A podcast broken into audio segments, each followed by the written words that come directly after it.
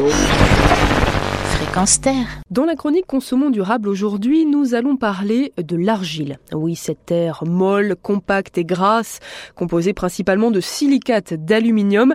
Dit comme cela, ça ne fait pas rêver, je vous l'accorde. Et pourtant, depuis des millénaires, l'argile est utilisée en cosmétique et c'est tout à fait mérité tant elle peut faire merveille pour éclaircir le teint, réduire les excès de sébum ou redonner de l'éclat à des cheveux ternes. Le tout de manière tout à fait naturelle, bien sûr. En plus, l'argile est un produit très économique, surtout si vous l'achetez brut, en poudre. Cela coûte autour de 15 euros le kilo, une misère comparée au prix de la moindre crème cosmétique. Pour l'utiliser, il suffit de mélanger quelques cuillères d'argile à un peu d'eau pour obtenir une pâte onctueuse. L'argile s'achète également prête à l'emploi en tube, plusieurs marques de cosmétiques bio en proposent. Le prix tourne dans ce cas autour de 6 euros les 100 grammes.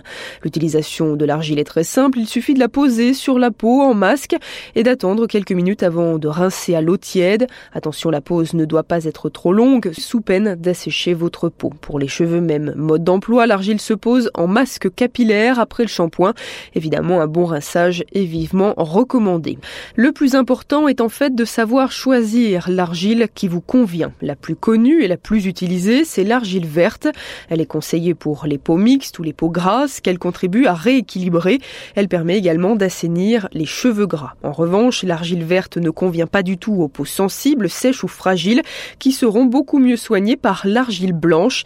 Cette argile, plus douce, apaise les peaux irritées, tout comme l'argile rose. Pour redonner de l'éclat à un teint terne ou brouillé, rien ne vaut l'argile rouge, riche en fer et en oligo-éléments. Elle est également connue pour améliorer la circulation sanguine. L'argile jaune, de son côté, est conseillée pour les peaux dites matures et pour les cheveux fragiles ou cassants. Parlons enfin de la Rolls-Royce des argiles le rassoul, extrait des gisements de l'Atlas marocain utilisé par les femmes orientales depuis la nuit des temps ou presque. Le rassoul fait merveille aussi bien sur la peau que sur les cheveux. Il nettoie la peau, la débarrasse de ses impuretés, l'adoucit et resserre les pores.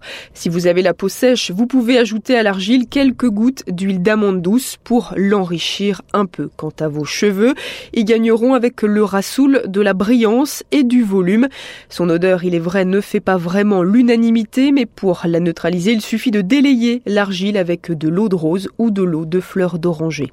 Vous pouvez retrouver toutes les infos de cette chronique sur notre site fréquenceterre.com.